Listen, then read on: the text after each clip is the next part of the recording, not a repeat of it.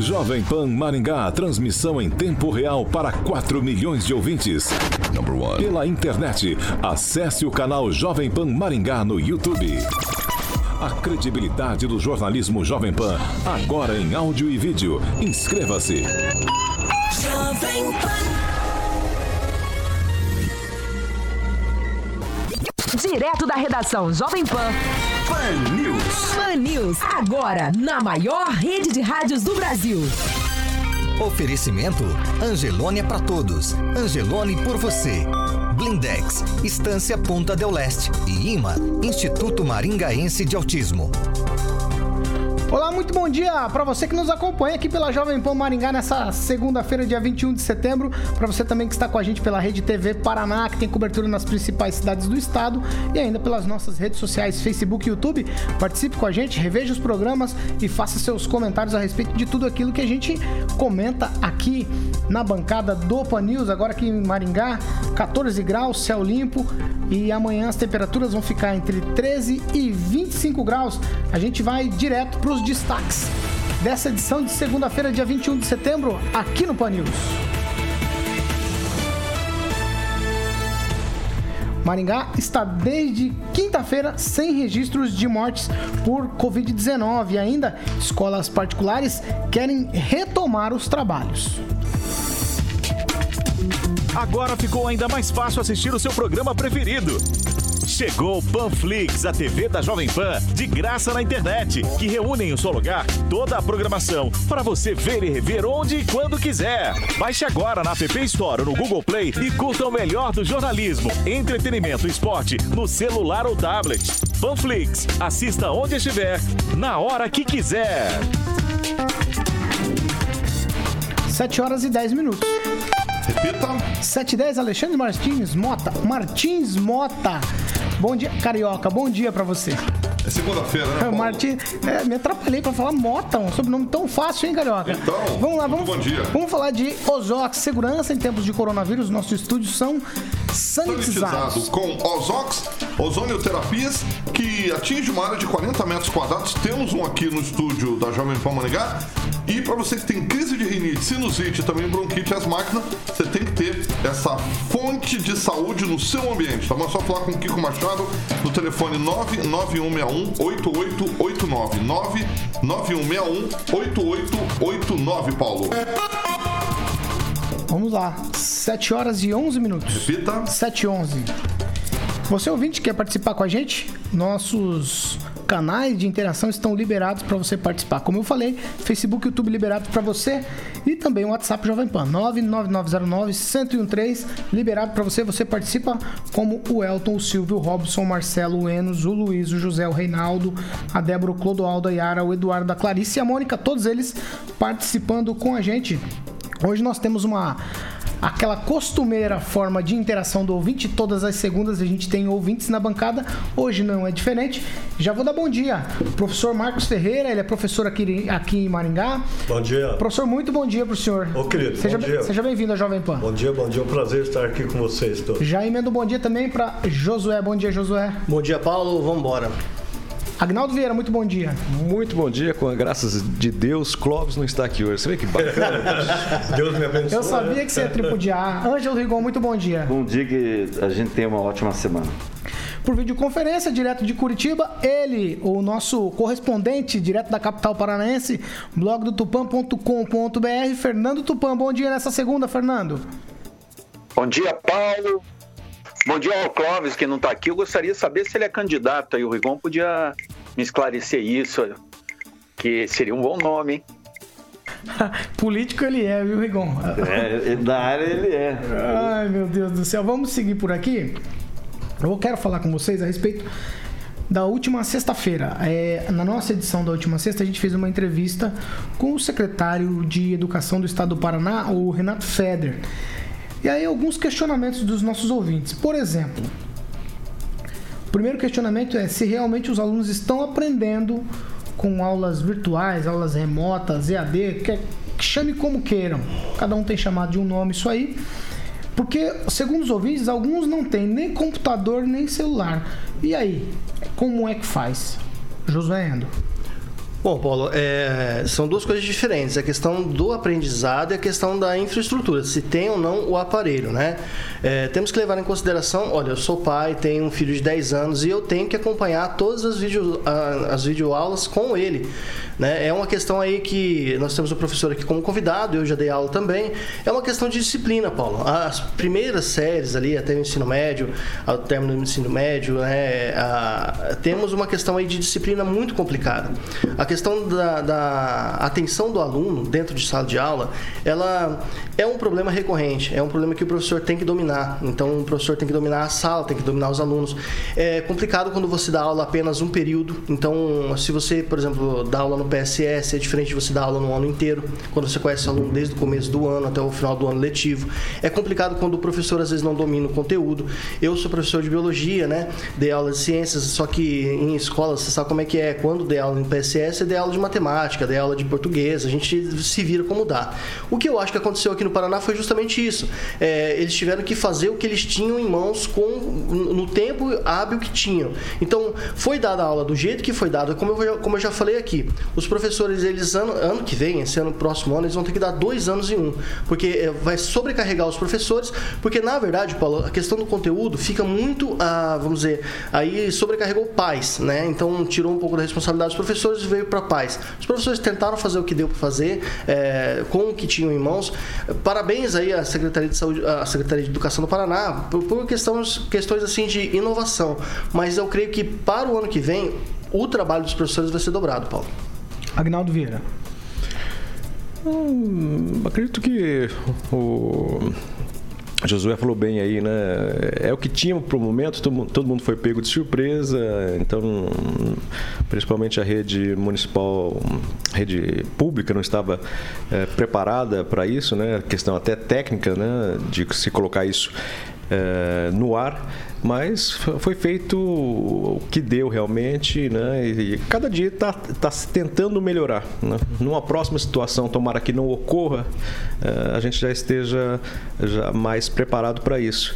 Mas eu, a minha opinião ainda do, de retorno dos alunos, eu acho que não, pelo fato, acho que teria condições. É só a questão de precisava combinar isso com as crianças. E as crianças são, elas têm ali os seus movimentos, vai querer abraçar, vai querer matar saudades do, do coleguinha. Então, só por isso. Mas do resto, é, eu acredito que a gente chegou até num patamar razoável para em nível de Brasil, está bom. Ô, Angelo, o que me chama a atenção, eu fui dar uma lida a respeito, e eu caí em algumas informações que a gente, não sei nem se passou batido ou se a gente deu aqui, não me lembro. Mas, por exemplo, a UEM começou a distribuir celulares porque alunos da Universidade Estadual de Maringá não tinham acesso a tecnologias. Aí, quando eu jogo para cá, para o ensino básico e fundamental, se na universidade alunos não tinham acesso à tecnologia, imagina lá no fundamental e básico. Com certeza, mas eh, na média ainda passa a questão da tecnologia. É uma coisa até surpreendente. Eu, eu não, não, tinha acompanhado e vi o final de semana. A disponibilidade de, das aulas pela internet é muito interessante, mas é atual negócio. É, todo mundo tem acesso, mesmo num televisor de, de qualidade, a TV a cabo, que é melhor é, é, esse tipo de dificuldade vai ser enfrentada por conta da, da questão que é diferente e não atinge só a educação. A educação é uma da, é das, é, dos setores que são mais prejudicados mas também são um dos setores que melhor tem lidado com isso. E é onde a gente está aguardando a grande mudança após a pandemia dar uma baixada na guarda, né? Porque aí a gente vai ter uma ideia de como vai ficar essa mistura, é, que talvez facilite a vida de quem hoje, ou quem antes da pandemia, tinha dificuldade de acesso. Acho que vai ficar uma coisa meio híbrida, da pessoa aprender um pouco em casa e um pouco presencialmente. Acho que vai ser o, futuro. O, o presente está tá difícil, você não, não dá para fazer prognóstico. Mas o futuro, eu creio que será muito legal para a área de ensino, que vai dar um pulo. E aquela preocupação que eu tinha, ah, tenho medo dessa geração por conta de, eh, de ensino, de educação, eu sinceramente não tenho. Fernando Tupan, Olha, meu amigo, eu sei que na semana passada ali o secretário de Educação, o Renato Feder, deixou claro que nos próximos meses teremos, teremos disponível na rede pública um professor robô para ensinar alunos a fazerem redação. Vocês devem estar lembrados disso. Na semana, assim, houve, na semana passada teve bastante polêmica sobre a fala que eu disse que os professores deveriam voltar à aula e não aderirem à greve é, que o APP Sindicato uh, estava articulando aqui em todo o Paraná, eu afirmo, o pessoal tem que ficar atento. Nós temos hoje aí um professor que vai poder é, nos dar uma dica. Eu acho, por exemplo, assim, eu, eu já acompanhei as aulas aqui de Curitiba e não acompanhei ainda as estaduais. Aqui as aulas é, de Curitiba ainda estão na idade da pedra, sabe? Eles tratam a criança como se fosse um, um retardado mental, sabe? Principalmente na, no ensino é, fundamental. Então, eu me lembro, assim, que, tipo, meus filhos, quando começaram a alfabetização, eu comecei cedo, assim, já com em torno de dois anos. E até hoje, assim, eu analisando, eu acho que foi um erro, assim, que eu fiz, que eu dei muito valor à tecnologia. Então eles ficavam brincando com é, software, por exemplo, de Super Mario, de educação, soma, palavras, essas coisas assim. E, tipo assim, hoje eles têm mais facilidade com isso. Eu acho que, já que o Rigon falou assim que não tem medo do que vai acontecer, que é um, um sistema híbrido, que eu concordo que vai acontecer, mas que vai, vai diminuir a oferta de vagas para professores presenciais. Então nós vamos ter, algo, vamos ter várias mudanças. Assim, um professor, você sabe, gravando, fica armazenado ali com o tempo, só vai fazendo modificação e acaba um monte de, de coisas assim que o governo tem, que é o número de professores, acho que se não me engano é em torno de 30 mil no Paraná, que o Renato falou, né? Mas o, nós temos que ficar atento. A educação vai passar mesmo, vai passar para um sistema híbrido e vai acabar virando um ensino interativo, entendeu? Com inovações para chamar atenção, não a coisa que eles estão fazendo hoje. Como eu já falei, o nosso ouvinte hoje, o professor Marcos Ferreira, vou perguntar exatamente isso para ele agora. Professor, a tua experiência em sala de aula, o professor trabalha com preparação para vestibular. Correto. Dá para imaginar essa preparação de vestibular com ensino EAD? Não. Então, quer dizer, o ensino teria que passar por uma grande mudança. Sim, sem dúvida. Mas como EAD não dá, por vários fatores, né? Um deles, primeiro, é a, disciplina, né? Foi bem dito. A, a segunda é o, o, a interação entre o professor e o aluno. Tem que haver e isso não, não, é, não tem como mudar, né? Porque uma hora eu sentar diante da câmera e ficar 30, 35, 40 minutos falando com a câmera esperando, tendo convicção de que o aluno vai me ouvir, vai me compreender e vai ter um retorno. A outra é mesmo dando 15, 20 minutos de aula e tendo feedback, em que eu paro, pergunto, e aí, tudo bem? Você entendeu? Você não? E aí eu tenho como é, é, preparar plenamente aquele aluno para, para o vestibular. É, é, essa vai ser a diferença. Então, apenas com EAD, eu acho extremamente improvável. O professor, no ensino básico e fundamental, o que, que o professor acha desse, de todo esse processo que está acontecendo por conta do coronavírus, é claro? Eu tenho pensado e dito que o professor que ama o que faz, né, assim, de paixão, ele está extremamente preocupado, né? Por quê? Porque ele está se esforçando o máximo que pode em preparar suas aulas, em dar conteúdo, só que ele tem aquele pezinho atrás. Será que esse meu aluno entendeu? Será que alcançou o aluno? Será que esse aluno, em uma prova, né, como o, o, os processos que eles aplicam, ele vai se dar bem?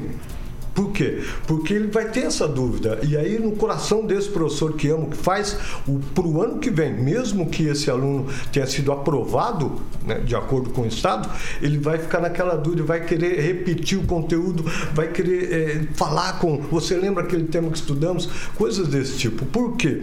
Porque vai ter aquela dúvida. Eu, eu, eu vou ter a dúvida. E olha que eu me esforço, eu explico direitinho, me dedico, mas a minha dúvida é: naquele momento, o aluno me compreende compreendeu plenamente?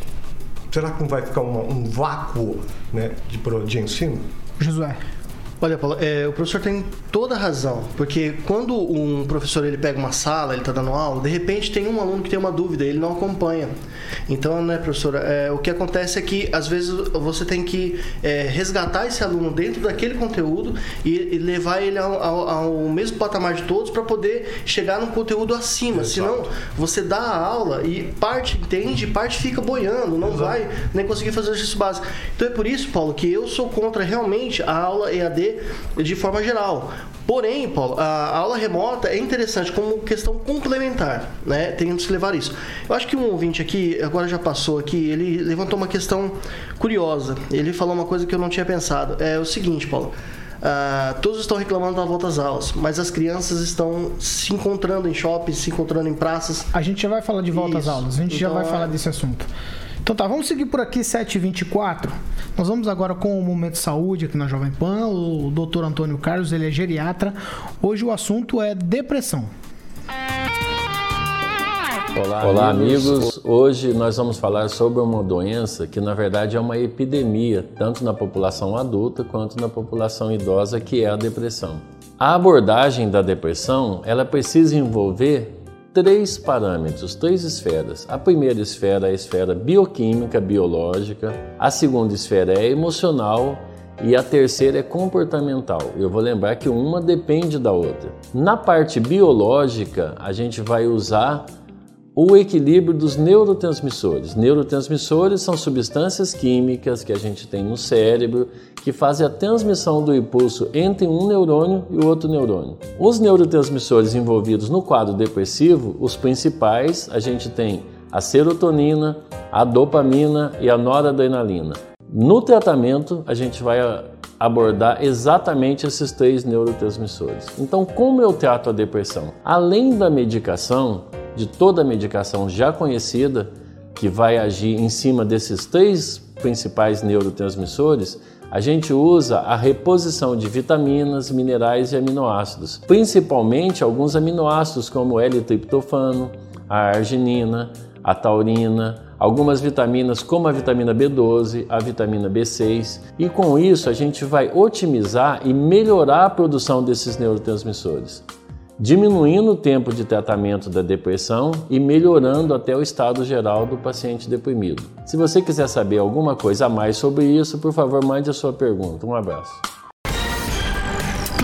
Live, Centro de Especialidades Médicas e Vacinas, mais de 25 anos atuando no tratamento humanizado de pessoas com o propósito de ajudar no envelhecimento saudável. Eu vou passar aqui, Paulo, algumas especialidades da Cliniline, como geriatria, ginecologia, oftalmologia, cardiologia, nutrologia e também centro de estética, tratamento facial e corporal e centro de vacinas para todas as idades e centro de infusão. Tudo isso em um só lugar, Clean Live, uma unidade em Campo Mourão na José Custódio, 1785, no centro de Campo Mourão, telefone 3017-5517 e uma unidade na antiga sede do Procon na rua Arthur Thomas, 806, telefone 3029-3004, WhatsApp 99978 5555 99978 5555 Clean Live, nossa paixão é cuidar bem, Paulo. 7 horas e 27 minutos. Repita. 7 e 27 Agnaldo Vieira. Ainda falando da, da entrevista com o Feder, Renato Feder, secretário de Educação, né? a gente tem que destacar aqui que o Sandro Batista, nosso ouvinte, que já esteve aqui nessa bancada, vem falando desde do, da, da, dessa entrevista, para a gente ficar de olho é, na implantação de tablets, de celulares, para ver se não é da mesma empresa ligada ao Renato Feder. Né? Então, ele está aqui falando, ó, vamos ficar de olho aí, porque se esses equipamentos vier da empresa dele, aí tem coisa. Vamos lá, 727. Repita. 727. Vamos, a Secretaria de Saúde aqui de Maringá registrou 29 novos casos de coronavírus e nenhuma morte no boletim de sábado. No boletim de ontem, domingo, foram 35 casos e também nenhuma morte. A gente sempre fala que graças a Deus por isso, né? E aí a informação é desde quinta-feira a gente está sem registro de nenhuma morte aqui na cidade. Isso é muito, muito bom, hein, Ângelo Ribon? Com certeza é uma ótima notícia, mesmo porque a gente aguardava lá pelo dia 17, 10 dias depois do fervo lá em, na prainha lá do Porto Rico, a gente aguardava, Curitiba aguardava, a Secretaria de Saúde aguardava um, uma explosão de casos, né? Então, felizmente, claro, houve um ou outro caso, a gente até comentou aí, mas é, o, o, não registro de mortes é, é, ótimo, porque nesse período Londrina teve mais de 12 mortes. Então, a gente comparando com outras cidades, acho que a gente vive numa cidade melhor em vários aspectos, inclusive nesse da saída. Melhor até, inclusive, que no Rio de Janeiro. Você vê, o seu, o seu Flamengo levou de 5, né? Ontem à noite teve. Isso é, isso é notícia velha, né, Rigon? Notícia velha. Não, é para poder fazer a comparação. Ah, tá. É, ontem à noite, seis jogadores do, do, do Flamengo testaram positivo para Covid. Ah, era, é, foi por isso. Então. É, teve uma a mais aí nessa parada. Ai, meu Deus, José Endo. É só, só lembrar, José, antes, só, só para melhorar o teu raciocínio, o número de casos confirmados nos nossos boletins, eles também estão em declínio. Assim, a gente tinha uma média muito mais alta do que a média que a gente tem percebido atualmente. É, se o ouvinte, né, no caso o telespectador, puder olhar essa tabelinha que a gente colocou aí, é, temos 44 mil casos notificados, né, Paulo? Uh, 10% da população maringaense. De notificação, não de casos positivos. O que, é, na lógica, né, teria que acender uma luz, agora teria que acender uma luz vermelha, se realmente todo aquele discurso de fechamento de lockdown tivesse razão. Paulo, é, na ciência e tem que existir, tem que haver lógica, tá? É, questão de biológicas, quando eu estudei e tudo mais, a gente precisa é, provar uma teoria na prática, ou seja, nós precisamos ter lógica e mostrar isso em resultado. Então, quando não há esse resultado, significa que não há aquela narrativa que foi colocada. Não tem como você fazer essa soma se o resultado não é lógico. Então, se houve aglomeração e não houve dissipação do vírus ou aumento de número de casos, Paulo, a narrativa inicial não fazia jus naquele momento. Então, todas as praias lotadas no Brasil e tudo mais, novamente o Brasil enfrentando o coronavírus de forma mais branda, né? Então, isso não tem a menor lógica. Ou seja, a questão de que, que nós levamos aí em pauta de fechamento, de, de, de distanciamento social e tudo mais, Paulo, às vezes fiz, fizemos isso de maneira muito exagerada. Eu, eu só gostaria de lembrar, uhum. José, é, o Rio de Janeiro, pelo terceiro dia consecutivo, teve aumento de casos depois daquela aglomeração em praias. Então, alguma coisa deve ter além desse, é, além disso. É, o, o, problema é o seguinte, Igual, quando a gente coloca aumento de casos, a gente pode colocar até assim, olha, aumentou 50% de casos como é normalmente. A estatística, a gente é, interpreta ela do jeito que a gente quer. Então, se teve dois casos e foi para quatro, a gente colocou sempre, foi colocado aqui, eu sempre reclamei disso, ah, aumentou 50% de número de casos. Quer dizer, parece que aumentou, nossa, aumentou para caramba e na verdade não. Aumentou, pode até, até aumentar, o Rio de Janeiro tem enfrentado o número de aumento de casos, igual, mas nem um pouco, nem parte, nem um décimo daquilo que se esperava. Se esperava realmente que é, os hospitais ficassem lotados, a, a, a, eu achei até interessante, no caso, vou até citar aqui a Globo, que colocou, olha, é, ninguém usando máscara, todo mundo lá e tal. E, aí na hora de dar a notícia do número de casos, aí ali o, o âncora, o pessoal tava tudo triste, assim, olha, então, mas aqui enfrentou uma baixa. Mas por que triste? Quer dizer, eles queriam que aumentasse o número? Quer dizer, de qualquer maneira, mesmo se tenha aumentado no, conforme a última estatística, mas não lotou hospitais, não tem ninguém morrendo, não existe aquela exacerbação como tudo para justificar uma questão ideológica de postura frente à população, né, Paulo? Agnaldo. Bom, nesse caso específico de Porto Rico, né, o não aumento do, do número, apesar que ali você tem é, as pessoas espalhadas, né, são de São Paulo, do Paraná, né, então pode até ter tido a, a contaminação, mas foi para cada, cada, um para sua cidade. Mas aí você deixa agora um, uma brecha, né, para o pessoal estufar no peito e falar, olha, você viu que não teve nada, né? Então vamos voltar lá porque é aglomeração. Ou às vezes é, o rio mata a Covid e, e, o mar não mata, né? Então talvez pode ser isso. E o nosso amigo aqui, sempre ouvinte assíduo, doutor Tiago Binatti é, teve, falou, foi a primeira vez que teve que viajar a, a, trabalho e ele disse que os aeroportos estão bem piores do que Porto Rico e a Praça da Catedral aqui em Maringá, né?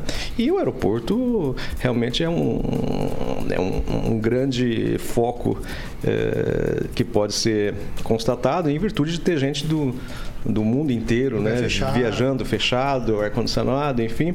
Mas é, falou, voltou ao normal, né? Então o pessoal está talvez até tendo essa base dos números caindo, né, de, de mortes, as taxas abaixando, o pessoal está voltando à sua normalidade.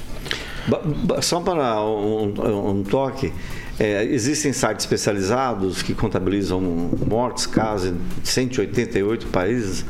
É, e é interessante quando você compara o tamanho do platô. O platô do Brasil dá quase o dobro da, dos Estados Unidos, que é o segundo colocado em extensão. E talvez por conta disso, para a gente não dar muita pelota, é que esse platô está demorando para cair. Agora que está dando sinais de que vai cair.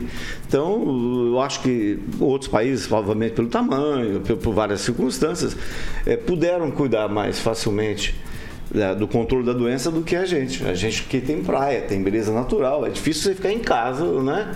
Sem ter onde ir, né? Professor Marcos, o que, que o professor, o que, que te parece todas essas coisas do Covid aí? No, no contexto do professor, claro. Ah, que complicado. Bom, em primeiro lugar, eu acho que tudo é relativo. Einstein tinha muita razão, né? Porque cada um, como né, o José sempre fala, tem a sua própria narrativa e a sua visão da coisa, né, que está acontecendo. É, é claro que eu acho que é um tiro no pé, de repente, falar, ah, vamos embora, faz todo mundo o que quiser. Por um outro lado, será que efetivamente isso não vai perdurar? Né, é, para os próximos anos, como a tuberculose, como outras tantas enfermidades. Né? Então eu só acho, acho preocupante. Eu acho que é, é uma decisão que a pessoa tem que tomar e ela tem que tomar essa decisão sabendo das consequências, boas ou más, sobre a decisão de sair para a rua, de passear, de voltar a aglomerar, de fazer tudo que normalmente estava fazendo. Né? E aí você, Fernando Tupan, quero que você me traga os números do estado aí, principalmente nos fina, no final de semana, e também a sua percepção sobre essa questão toda que a gente está debatendo aqui. Olha, nós temos que dar uma olhada se não aumentaram os casos de síndrome respiratória aguda grave e de H1N1. Aqui em Curitiba, assim, já houve é, zum zum de que teria aumentado. Eu vou tentar ver essa semana aí se eu consigo fazer um levantamento desses casos. Mas aqui o Paraná no final de semana aqui foi preocupante, sabe? Nós tivemos 2.942 novos casos de coronavírus em todo todo o estado e tivemos 43 óbitos pela infecção. Então a coisa não acabou. E é bom lembrar que o Paraná já soma 163.161 casos e 4.067 mortos. Então o Rigon estava falando que Maringá foi atingido por 10%, aqui o, o Paraná já. O, os casos estão maior. E principalmente eu acho que está sendo levado assim pelos casos aqui de Curitiba, o grande campeão, o recordista, e da região metropolitana que começaram com diversas mortes. Aqui em Curitiba, só no sábado e domingo, assim, se você olhar, foi pouco, são cinco casos apenas. Mas quem ficou com a liderança da, de mortes no Paraná foi a região metropolitana de Curitiba, com 14 mortes. Aqui, Campo Largo, 25 quilômetros de Curitiba, foram quatro, e Piraquara, três. E todas elas são atendidos pelo sistema de transporte. Então, você pode ver, sistema de transporte, na minha opinião, está saindo daqui e levando para a região metropolitana, que até algumas semanas atrás era bastante é, pouca, né? Eu acho que está na hora mesmo de a gente voltar. Você vê lá no Rio de Janeiro, eles já estão discutindo a volta aos estádios e Atlético Paranaense e Flamengo vai ter um, um terço da lutação do Maracanã, vai ter torcida. Vamos ver o que, que vai dar. Se lá pode, eu acho que podia liberar tudo, entendeu? Agora não tem o que mais fazer. Mas eu ainda continuo lembrando vocês dia 15 de outubro à noite, 16, é, outubro, minto, dia 15 de novembro, 16 de novembro, vai ter muito prefeito chorando. 7 horas e 37 minutos. Repita. 7 e 37 A gente vai continuar falando desse assunto, por quê? Porque o, os professores do ensino particular, diferente, é claro, dos professores do ensino público, eles querem voltar às aulas. Vou chamar o nosso repórter Roberto Lima, ele vai trazer essas informações. Roberto, muito bom dia. Muito bom dia, Paulo Caetano, equipe ouvinte da Rádio Jovem Pan. Exatamente, representantes de escolas particulares de Maringá realizaram neste domingo, ao longo de todo o dia, um ato na Praça da Catedral. O movimento ele teve como objetivo sensibilizar a administração para autorizar o retorno gradual das aulas nas escolas da cidade. Como forma de protesto, os manifestantes montaram uma sala de aula simbólica no gramado da praça com cartazes que pediam o direito de escolha escolha das famílias em aderir às atividades presenciais das pré-escolas, escolas, colégios e faculdades. São ao todo 17 escolas ligadas ao Cinep que participaram do manifesto. O pedido é pela retomada das aulas presenciais. Com a pandemia dando sinais de desaceleração e com o protocolo sanitário definido e aprovado, as escolas acreditam que chegou a hora de voltar para a sala de aula. De acordo com representantes do sindicato, o setor é o único no município que ainda não tem previsão de retomar as atividades. De Maringá, Roberto Lima, para a Jovem Pan. Na Jovem Pan, você ouve e entende a notícia com um time imbatível de comentaristas. 7 horas e 39 minutos. Repita. 7h39. Essa não tem jeito. Eu vou começar pelo nosso convidado, o nosso ouvinte, né? O professor Marcos, que está por aqui. O professor, tem diferença entre professores da rede como professor, como estadia na sala de aula? Tem diferença entre o professor da rede pública e da rede privada? As vontades são diferentes? O professor é, da rede privada, ele está com vontade de voltar para a sala de aula? Como que funciona isso? Olha, na, na verdade, o professor morre de saudade e está com vontade de voltar para a sala de aula. Mas, mas, mas, tem, tem essa questão do mas é que é o importante. Qual o custo? Qual o custo isso? Né? É, para quê? Por quê? É, é, é, aquela velha e boa faca de dois gumes.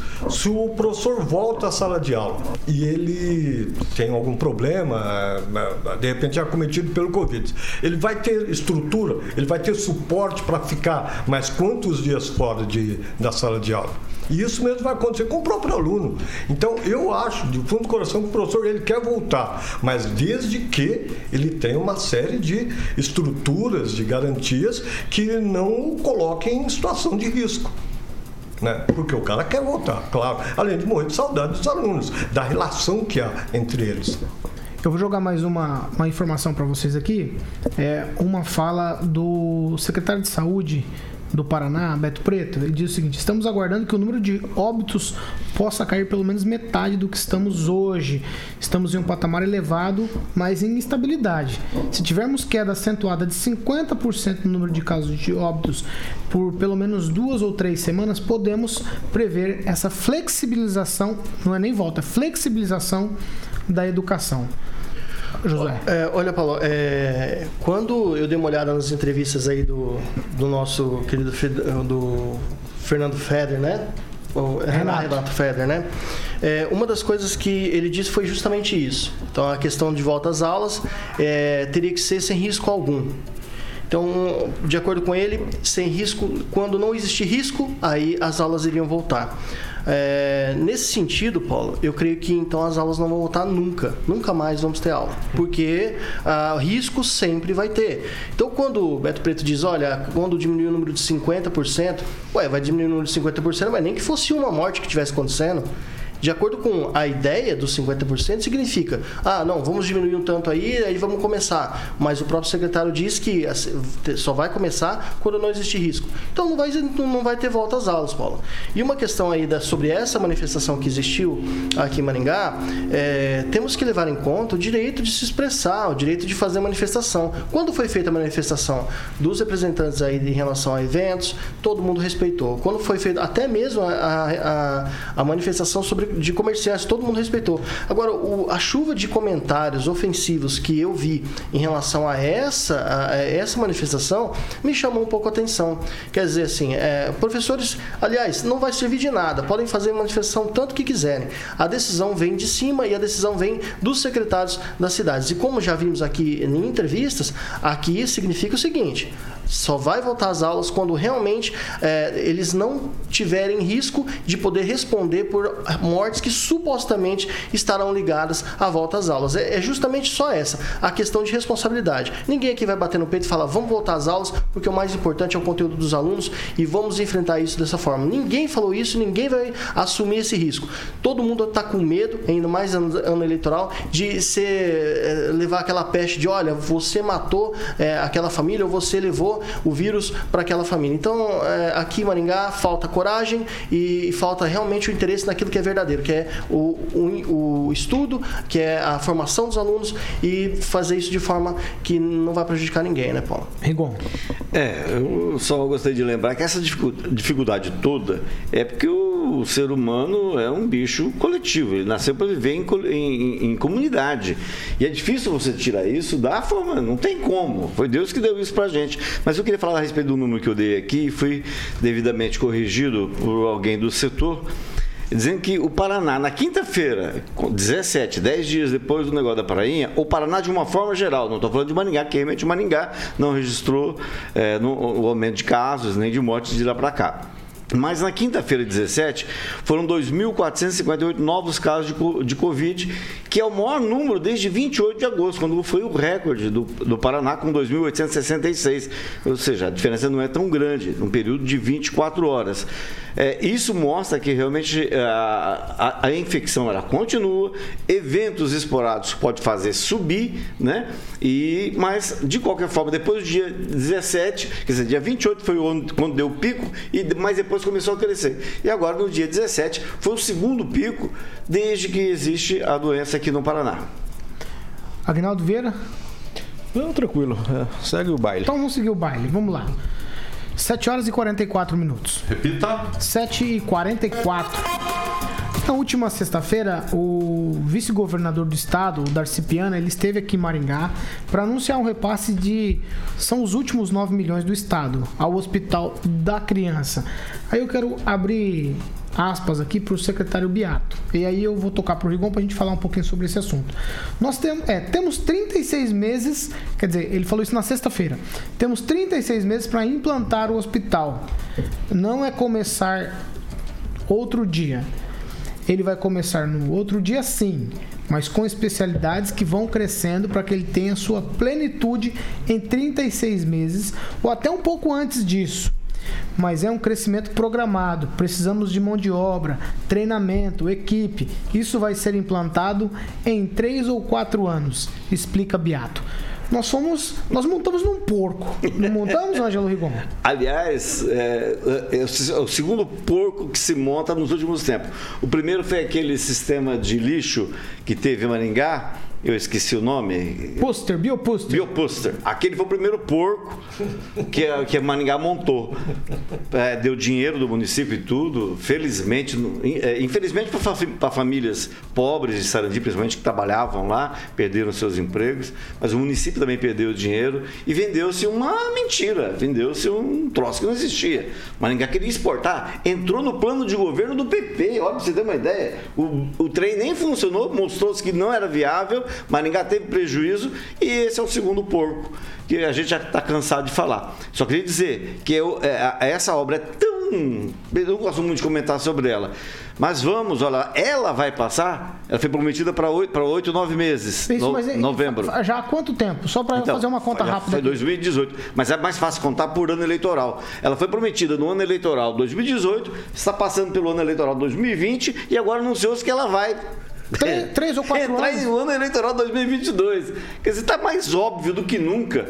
Olha, te contar, é só quem não tem amor ao dinheiro público que acredita num trem desse e que pode até virar, É, eu acho que vai funcionar. Mas isso aqui atendeu a interesses a que políticos de, de gente mal intencionada. A que custo vai funcionar? Esse é o problema. Pois é, se funcionar. Porque, volta a repetir, a gente tem um esquema da, do, da UEM para tratamento de crianças com câncer que até hoje não funcionou. Tá lá armado, montado, bonitinho, não tem gente trabalhando. Será que se o Estado tivesse repassado esse dinheiro para o Hospital da UEM, teria pronto aquela, aquela ala lá? Mas não tenha dúvida. E olha como é que é o negócio. É, na época o Ricardo era ministro da Saúde, eu tinha a chave do cofre da saúde, que é o maior orçamento do- da União. A mulher dele era vice-secretária do Beto Richter, depois virou é, vice-governador, depois virou governadora, então também tinha a chave do cofre. Então, daí vieram 128, é, o, o contrato, 128 milhões. Agora eu li na matéria que vai vir mais 53. Ou seja, está se repetindo tudo o que aconteceu nos hospitais, que é essa mesma ONG, que é de Curitiba, que gosta de misturar o nome dela com a Organização Mundial de Saúde, onde ela fez, ela atrasou e custou mais caro. Maringá não fugiu à regra. E isso bastava. Desde Custra, só para você lembrar. Bastava Exatamente. Bastava entrar na internet. O, o, o parecer na época do procurador-geral é, jurídico da prefeitura omitiu esse dado. Era só jogar o nome da mulher na, na internet, aparecia os rolos que ela se meteu. O atraso no o atraso e, e no superfaturamento, super sobre o preço, porque ele demorava e precisava de mais dinheiro. Aí ele ficava parado até surgir mais dinheiro. E a população. Tipo aditivo. Tipo aditivo. É, tipo aditivo. Maringá repete todos os outros, se não me engano, cinco hospitais que a Organização Mundial da Família, que é uma sede que uma, uma ONG que tem sede em Curitiba, trouxe para Maringá via Ricardo Barros, Cida Borghetti, o município comprou, baixou a cabeça e aceitou. Josué. Olha, nada mais, é, vamos dizer, normal do que se basear na Organização Mundial da Saúde e ficar desse jeito que está aí, né, Paulo? Eu costumo é, sempre comparar obras públicas com obras privadas. Paulo, se é, fizéssemos uma obra privada com pessoas interessadas, dinheiro privado, essa obra teria saído até antes dos nove meses. Por quê? Porque é, tempo é dinheiro. Quando você coloca nove meses para surgir uma obra e você coloca lá, eu, ve, eu vejo, eu passo sempre ali perto, tem jardim, né? O jardim grande pra caramba ali do lado do, do hospital, tudo, tudo aquilo ali, Paulo, ele precisa de cuidado, precisa de cuidado que, de, que óbvio que vai levar dinheiro que vai ser gasto para esse cuidado. E quer dizer, esse dinheiro não é contabilizado para a inauguração, porque a inauguração já deve ter sido anos atrás. Ou seja, esse dinheiro que está sendo gasto com cuidado e tudo mais sobre para preservar a estrutura já feita, ele é um dinheiro adicional, isso não tenha dúvidas. Agora, a questão da honestidade de quem leva isso daí, não sei, isso aí é questionável, a gente tem que analisar e depois futuramente a gente pode analisar. Agora, o profissionalismo de quem promete e não cumpre, ó, isso aí tem que ser execrado. Olha, para mim, político que cumpre algo desse tipo e não, é, é, que, que, aliás, ele promete e não cumpre, esse para mim tinha que morrer na política. Ou seja, a, a população tem que levar bem conta esse tipo de gente e não votar mais, não colocar lá. É um empregado nosso que não deve mais ter esse benefício de trabalhar novamente pra gente, né? Agnaldo. É, a gente não pode é, ficar nessa questão de achar isso normal sempre, né? É, então, é, claro que a gente sabe da importância desse hospital para Maringá e para toda a região, mas a gente não pode ficar meio acostumado, não, mas é, saiu caro, né? Mas vai ser importante. A gente tem que sempre brigar por cada centavo, por cada uh, valor que seja empregado a mais ou que tenha sido prometido e não é, e tenha passado a mais, como o Contorno Norte e outras tantas obras aqui mesmo, né, que a gente sabe. Então, é, só a esperança de que, quando ficar pronto, vai ser de grande utilidade. Mas a gente tem que realmente denunciar, brigar, para que não, isso não se torne uma normalidade. É, a promessa da construção em tempo e também de valores, deixar isso ultrapassar.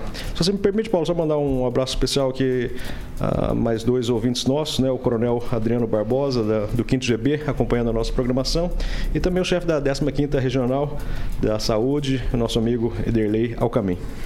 Professor Marcos. É, apenas para dizer que, como cidadão comum né, e ser pensante, extremamente preocupado, meu, nós estamos muito irritados, porque nos anos todos em que eu vejo política, acompanho, é sempre o mesmo do mesmo.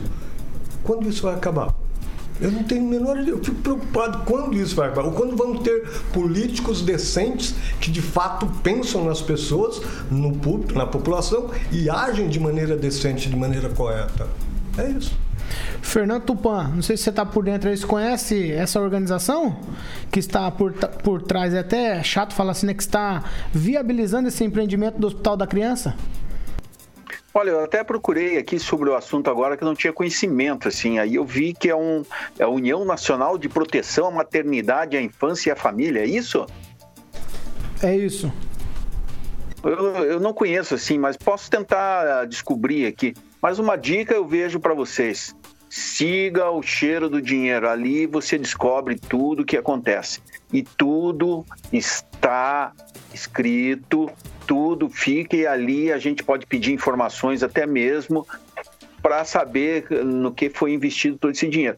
Eu acho que quem deve cuidar desse hospital da criança vai ser o, o, o pessoal do Pequeno Príncipe aqui. Eu até Vou procurar hoje à tarde informações sobre isso e amanhã eu falo o que pode estar acontecendo nos bastidores aí e vou falar com alguns médicos também para ver o, o que acontece com esse hospital. Quando você fala em câncer e fala em criança, isso é uma coisa que te pega do coração, né? Alguém já recebeu algum telefonema, né? Sabe como é que funcionam essas coisas. Agora, usar isso para uh, enganar a população, essa Unipamif aqui tinha sede em Sarandi. Né? Ela era contratada da Organização Mundial da Família, que é de, que é de Curitiba. Quando a ex-primeira-dama lá do, do Cid Espada ficou sabendo que usaram o nome dela, ela se negou a assinar o contrato. Ela se negou a assinar o contrato, tiraram ela, fizeram outra A coisa andou super rápido de setembro de 2017 até, acho que se não me engano, janeiro de 2018 janeiro, fevereiro. Era uma coisa assim, olha, prefeito nenhum no mundo, político nenhum no mundo vai recusar um troço desse. Ainda mais que foi o Ricardo, que era o presidente do, que era ministro da Saúde, ofereceu o dinheiro integral, 128 milhões. Só que eu recebi esse telefonema. Ué, tá vendo? Então, eu não, recebi, dói, não, não, eu, não mexe. Eu recebi esse telefonema é, e eu preciso falar isso aqui. Às vezes parece que a gente é contra o Hospital da Criança quando a gente critica esse tipo de atitude política. E a gente não critica o hospital, a gente critica a atitude política. Um hospital que foi prometido para nove meses, ele vai demorar no mínimo, pelas minhas contas aqui, já foram dois, com mais quatro, seis, prometeram para nove meses, essa gestação vai ter aproximadamente seis anos. Isso é um absurdo. Por exemplo, eu faço, o Agnaldo usou a expressão aqui outro dia, turismo do, da morte, né, Agnaldo? Que a gente. Quando eu, essas crianças vão Eu fiz, Curitiba, eu fiz né? isso, eu fiz isso. Meu filho com dois anos foi diagnosticado com câncer e eu faço isso até hoje eu levo ele para Curitiba para fazer o tratamento. Então é disso que eu estou falando, que as pessoas não podem esperar. As pessoas não têm como esperar. E aí prometem para nove meses. Todo mundo compra essa ideia, porque a ideia de um hospital pronto em nove meses e eu tendo a possibilidade de não carregar o meu filho de diversos lugares para a capital, para Curitiba, isso é, eu vou, claro, comprar essa ideia, eu vou apoiar, eu vou votar nesse político, porque eu não vejo a hora de resolver a situação. Só que depois de tudo isso, tem provavelmente muitas crianças que foram diagnosticadas na, no período do, da, de, de, de anúncio desse hospital. Com seis anos, fatalmente muitas dessas crianças não vão conseguir sobreviver à doença. Sem falar que o projeto descaracteriza o negócio do novo centro cívico. Lá na, naquela região do novo aeroporto, beneficia empreendimentos imobiliários das pessoas que a gente está cansado de saber que mandam em Maringá. E uma informação que eu não sabia, recebi agora também de gente do ramo, que sabe quanto vai custar cada criança a ser atendida pelo hospital? Lá é, o hospital vai atender 120. Cada criança vai custar cerca de 60 mil reais por mês. Então, mesmo às vezes com a participação de universidades, Maringá tem vários cursos de medicina, isso mostra que vai haver uma preocupação com o custeio. Quero ver se o pessoal vai ter peito para pegar isso depois que fica pronto. Ninguém sabe nem quem vai administrar ainda, né? E aí o custeio, vem o Não, custeio, não, quem vem... vai administrar realmente é o hospital, é o hospital Já lá. tá certo Já, tá- já começou, já. O cara tava, o dono lá tava junto no, no dia que foi assinado o negócio. Então, quer dizer, é tudo, mas usando da mesma forma que o telefonema, usando uma causa nobre, a gente vai perder muitas vidas até o hospital ficar pronto. É, tudo se resume em voto, Paulo. Na verdade, é triste você ver isso porque é uma causa nobre que é utilizada para angariar voto. Na verdade, como se passar duas, três gestões, eles vão utilizar o mesmo discurso. Olha, na minha gestão vai ficar pronto e vamos atender as crianças. Poxa, é agora que vão falar sobre equipamento e profissionais, né? Isso já deveria ter sido discutido no projeto e não agora no término, né? Então, o, o- é, é até um descaso com os próprios profissionais, porque quando você constrói um hospital do- desse porte, Paulo, o que, que você tem que fazer? São 160 crianças, né? Atendidas? 120, 120 crianças. Você pode colocar aí mais de 1.500 funcionários. Você pode colocar tranquilo, Paulo, porque tem médicos, tem pessoas de limpeza, tem pessoas... Enfermeiros, É, Não, tudo, tudo. gente de laboratório. Lógico, tudo. Então, vai- é, uma, é uma questão que movimenta muito, muita gente. Então, é um próprio descaso com os profissionais que estão esperando abrir para poder trabalhar. Quer dizer, na, na verdade, Paulo, uma promessa nesse sentido é uma coisa muito séria. E isso angaria votos. Porque imagine o tanto de votos que as pessoas não receberam por um projeto como esse. Agora nós temos que cobrar de quem prometeu, cobrar de quem está trabalhando, e aí ano que vem nós temos que exigir que fique pronto, né, Paulo? 7 horas e 57 minutos. Repita. 7h57. Eu tenho alguns pequenos assuntos aqui. Ângelo, você tem informação sobre a greve dos motoristas da TCCC? Porque um sindicato aí, tal, que depois que a menina jornalista foi hostilizada, o sindicato de jornalistas parece que deu uma passada de, de, de pano no sindicato né, dos, dos motoristas. Eu não posso reclamar dessa diretoria, até fiz parte do. do, do, do- do- fala lá, é, é, da comissão de ética do sindicato, tudo em outra administração. A, a Karina Pacola me defendeu quando eu fui agredido pela família de um deputado estadual aqui de Maringá. Não posso reclamar do sindicato. Mas o- a nota que o sindicato fez. É absurda, é absurda. Ela repudia o- a, a agressão, mas passa a mão no agressor. Ah, apoiamos o agressor, que é o sindicato. Nunca vi isso. Que, que isso não é coisa de sindicato, né? Mas hoje o sindicato voltou, apagou o facho, pelo menos diminuiu o facho, porque tem oficial de justiça fazendo é, cumprir a determinação da desembargadora. Tá, 7h58. Nós temos outras informações aqui, rapidinho. É, duas coisas aconteceram no final de semana. O primeiro, registro de candidatura. E a outra coisa é o primeiro candidato também a testar positivo para coronavírus. Os dois primeiros. O Rogério Calazans, tá lá todo o pessoal dele, chapa completa, não são todos os partidos que fizeram. Tá lá o Rogério Calazans como primeiro candidato que aparece no Divulgacan. Ele agora está em período de aprovação dos documentos que foram entregues, mas pelo que eu vi, vai ser o primeiro, inclusive, a ser homologado, né? ter candidatura definitivamente homologada. E o outro primeiro é a coronel Aldilene, ontem fiquei sabendo pela manhã que ela estaria com Covid e tal. Eu não consegui por outras vias, tive que entrar em contato com ela às 7h11, mas acho que foi a assessoria que me respondeu, resposta de assessoria. Aí, quase uma hora depois, pertinho da- das 8, ela divulgou um vídeo em que ela fala e tal, tal. A informação que eu tenho é que outras pessoas do escritório do Ricardo Barros, o famoso Poço Piranga, também pegaram a doença, inclusive um casal né, que está no grupo de risco. E está, o pessoal está aguardando o resultado. Dela saiu, ela está em casa, está cumprindo, né? É, de, uma, de uma certa forma, é até bom o candidato entrar na disputa sem a, né, imunizado, porque né, Talvez alguns recebam em casa. Ai, meu Mas Deus. tem uns geradores de, de coisa aqui em Maringá que é brincadeira, né? 8 horas em ponto. Ângelo, tchau pra você. Até amanhã. Tchau, um abraço. Josué Endo, tchau. Tchau, até amanhã. Muito obrigado pela participação do nosso professor. Agnaldo Vieira, tchau pra você. Um grande abraço. Você vê que a paz reinou hoje sem o Clóvis. Ai, meu Deus. Então eu vou trazer o Clóvis mais vezes, viu? Muito chato. Ai, ai. Fernando Tupan, tchau pra você. Tchau, ouvintes de Maringá, de Londrina e todo mundo da bancada. Espero vocês amanhã. E algumas notícias que vocês ouviram hoje, vocês vão poder ouvir- ler no blog do tupan.com.br. Falou! Eu também quero agradecer a presença aqui do nosso ouvinte, o professor Marcos Ferreira. professor, prazer. muito obrigado. Foi um prazer. Indescritível. Foi ótimo estar aqui com vocês. Vocês são ótimos. Muito obrigado. Tá certo. Carioca, Alexandre Martins Mota, o que vem por aí na programação Jovem Pan? Você não vai perguntar pra quem que eu vou oferecer? Só depois que você. Clóvis. o que vem por aí pra você oferecimento hoje, então? YouTube e Ahá. Ele não, ele não, ele- será que ele saberia do que se trata? O Clóvis? As, as bandas, eu digo. Não, o Clóvis não gosta, só gosta de sertanejo. Rádio Maria Mansa. Ah, é Maria Mansa lá de. E o Vasco? Não. É Maria Mansa daquela cidade lá, como é o nome da cidade, Aguinaldo? Nova Tebas não, É, é. meu Deus do céu. Nova Odessa. Oito, ah, Nova Odessa. É isso aí, é Maré Mansa de Nova Odessa. 8 horas e 1 minuto, ouvinte Jovem Pan. Você continua com a gente nas nossas plataformas. Facebook, YouTube, liberado para você. WhatsApp 999091013 também liberado para você participar com a gente. Dê a sua opinião, participa, participa com a gente. Você é nosso convidado especial. Essa aqui é a Jovem Pan Maringá, a rádio que virou TV e tem cobertura e alcance para 4 milhões de ouvintes.